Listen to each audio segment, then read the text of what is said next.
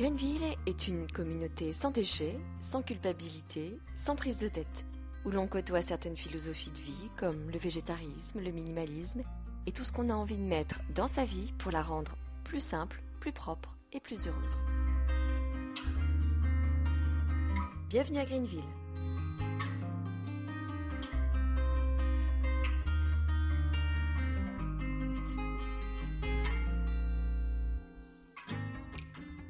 Le départ en vacances approche. Vous avez sorti les valises et les sacs de vos placards. Il va falloir les remplir de vos affaires pour 5, 7, 10 jours au plus. Pour certains, c'est une véritable corvée et cela prend beaucoup de temps et d'énergie. Cette fois-ci, vous avez envie d'être rapide et pas question que cela vous prenne toute une journée, voire plusieurs heures les jours qui précèdent votre départ en vacances.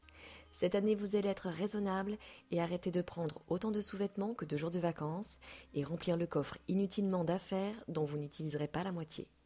Vous n'avez pas remarqué que la voiture est toujours plus remplie au retour des vacances, contrairement à l'aller? Je ne sais pas si c'est l'excitation du départ qui nous fait tout bien ranger dans le coffre façon Tetris. C'est vrai qu'au retour, on est blasé de rentrer et on a tendance à tout moins bien ranger.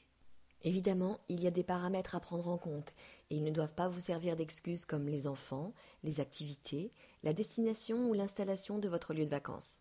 Si vous préparez bien votre voyage, vous ne devriez pas avoir de surprise. Un point important est le voyage par lui-même, qu'il soit en voiture, en train ou en avion. Gardez à portée de main tout ce dont vous pouvez avoir besoin. Si vous êtes en voiture et que vous prenez l'autoroute, vous trouverez régulièrement des points d'eau, de quoi vous ravitailler en nourriture, vous reposer et distraire les enfants. Si vous voyagez par les petites routes, prévoyez de quoi vous nourrir et ne vous éloignez pas des axes principaux en cas de problème. Une petite pharmacie, de l'eau, une couverture, quelques outils de dépannage sont pour moi essentiels. En train ou en avion, selon les destinations, un bar ou un service de restauration vous sera sûrement proposé. Le personnel de bord, quel qu'il soit, est équipé d'une petite pharmacie et est formé au premier secours. D'après mon expérience, il y aura toujours à bord du train ou de l'avion un médecin, un infirmier ou un pompier. Gardez près de vous une petite trousse de pharmacie si vous avez un traitement spécifique. Avec votre portefeuille, votre bouteille d'eau et un encas, c'est le strict nécessaire. Personnellement, je ne mets plus mon bagage en soute quand je prends l'avion. En plus du risque qu'il soit perdu, oublié ou parti vers une autre destination, avec tout le temps qu'on passe à la douane, au rayon X, en salon d'embarquement, franchement, si en plus on doit attendre pour l'enregistrement de son bagage, le garder avec soi est un gain de temps non négligeable, surtout si on arrive un peu juste à l'aéroport. Oui, pour pouvoir garder son bagage avec soi, il faut voyager léger, entre 10 et 13 kilos selon les compagnies. Mais attention, certaines d'entre elles ont aussi leurs propres règles concernant le gabarit de votre valise. Renseignez-vous auprès de la compagnie avec laquelle vous voyagez. C'est très frustrant de voir partir sa valise en soute juste avant l'embarquement. Si vous souhaitez revenir avec des souvenirs, alors attention au poids de votre bagage au retour, d'où l'intérêt de voyager léger. Alors quoi prendre? Si vous partez en randonnée trois semaines, vous chercherez à limiter le poids de votre sac à dos et vous devrez sûrement vous passer d'une deuxième paire de chaussures de marche, sauf si vous traversez une zone marécageuse dans le fin fond de la Guyane et que vous risquez de rendre votre paire de chaussures inutilisable, vous empêchant de progresser dans votre périple.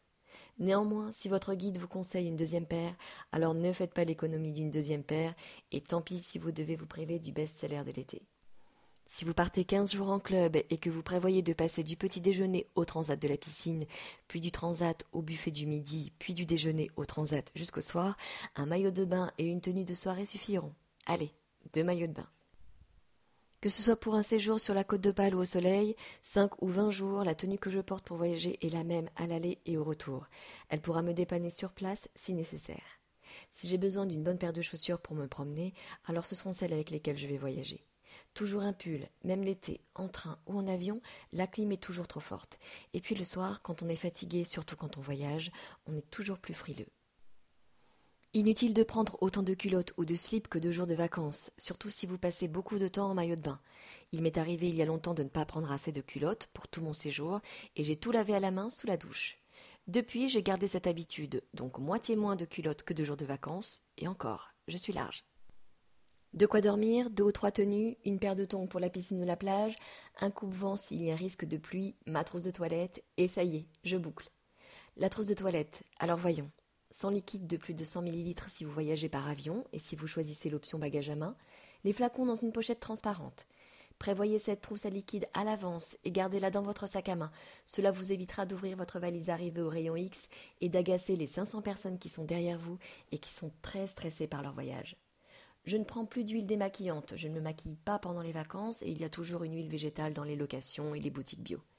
Un savon solide pour le corps et les cheveux, un dentifrice, une brosse à dents, un peigne, la crème solaire. Pour les premiers secours, paracétamol, anti-inflammatoire ou aspirine, antidiarrhéique, antispasmodique, désinfectant et bandage.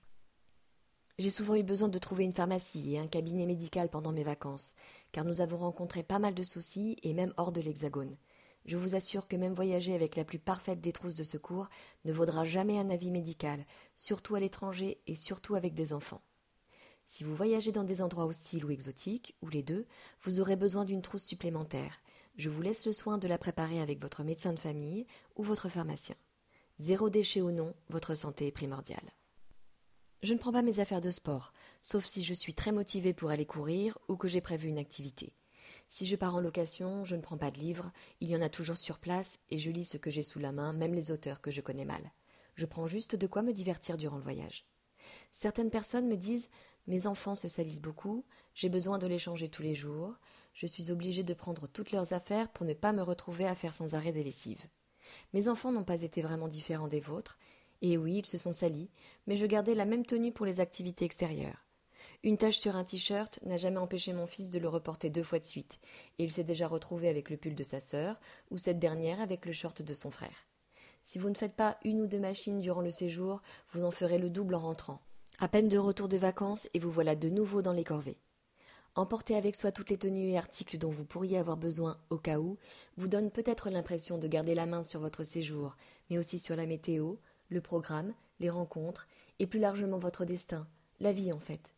Personne ne peut dire ce qui va se passer dans le futur, et vous ne pouvez pas tout contrôler. Vous êtes en vacances, loin de chez vous et de vos habitudes. Et je comprends que vous ayez envie de partir avec un maximum de choses, pour pouvoir pallier à la moindre difficulté et au moindre besoin. Mais tant pis si le petit dernier traîne les fesses à l'air le temps que ses vêtements sèchent. Tant pis si vous achetez une bouteille d'eau en plastique, parce que vous mourrez de soif. Préparez votre voyage et tenez compte des équipements que vous aurez à disposition. Renseignez-vous sur la météo qui vous attend. Tenez compte des expériences des autres de l'installation de la maison de location, et faites-vous confiance. Une paire de baskets est largement suffisante pour arpenter New York, du moment qu'elle est confortable, car je vous le dis, vous allez marcher, et beaucoup. Si vous y allez au mois d'avril et que vous pensez vous promener en t-shirt, vous vous trompez. Vous pouvez encore rencontrer de la neige, mais New York est la ville où vous trouverez de nombreuses friperies hyper tendances. Une des clés pour voyager léger se trouve peut-être dans votre garde-robe. Plus elle est fournie, et plus vous aurez du mal à choisir vos tenues et boucler votre valise. Alors restez libre, soyez organisés.